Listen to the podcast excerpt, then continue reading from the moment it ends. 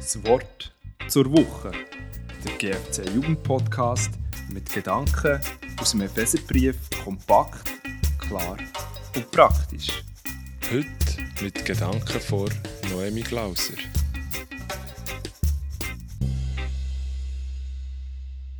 Dies geschieht in Übereinstimmung mit dem, was von Ewigkeit her festgelegt und durch Jesus Christus, unseren Herrn, erfüllt worden ist. Da wir mit ihm vereint sind, haben wir durch den Glauben an ihn die Freiheit, uns Gott mit Vertrauen zu nähern. Ich bitte euch also, nicht den Mut zu verlieren, wenn ihr an die Schwierigkeiten denkt, die ich in meinem Dienst für euch erlebt habe. Sie tragen zu der Herrlichkeit bei, die für euch bestimmt ist. So steht es im Epheser 3, 11 bis 13. Jetzt machen wir einen Szenenwechsel. Etwa 500 Jahre vor Christus befindet sich das jüdische Volk in der Stadt Susa in Lebensgefahr. Die Esther, die schöne Königin mit jüdischer Herkunft, ist sicherlich die beste Person, um der König Xerxes darum zu bitten, ihrem Volk gnädig zu sein. Obwohl sich so ein Treffen mit dem König nicht einfach so ergibt, ist das Betreten vom Innenhof vom Palast trotzdem nicht so eine gute Idee, weil es ist so ziemlich das Gleiche, wie sich selber umzubringen. Ausser, ausser der König erhebt sein goldene Zepter. Nachdem sie drei Tage und Nächte gefastet hat, geht Esther zum König Xerxes. Sie ist parat zu sterben, wenn er sein goldiges Zepter nicht erhebt.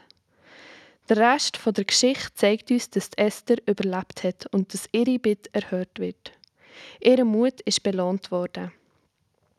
In diesem Abschnitt aus dem Epheserbrief erklärt Paulus nicht, dass wir darauf warten müssen, dass Gott irgendwann sein gottliches Zepter ausstreckt, damit wir ihm begegnen können.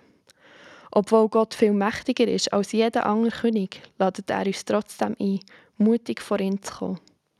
Der Grund für das außergewöhnliche Privileg liegt in seinem liebevollen Plan, den er schon seit Ewigkeiten für dich und mich hat.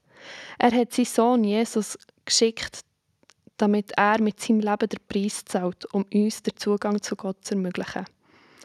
Durch den Glauben an Jesus können wir uns heute dem König von allen Königen nähern, ohne Angst müssen zu haben. Die Freiheit, die Gott uns schenkt, ist unglaublich und übersteigt unseren Verstand. Egal, ob wir Freude haben, ob wir traurig sind oder Zweifel haben, wir wollen vor unseren Vater treten. Er ist unsere Stärke und wie der Paulus nochmal erwähnt, er ist der, der das Leiden dazu brauchen kann, uns an seiner Herrlichkeit teilzuhaben. Gott wirkt mächtig. Zum Schluss möchte ich noch beten. Herr, wir stehen vor dir und wir bitten dich, du uns erneuern und ermutigen. Dir gehört er. Amen.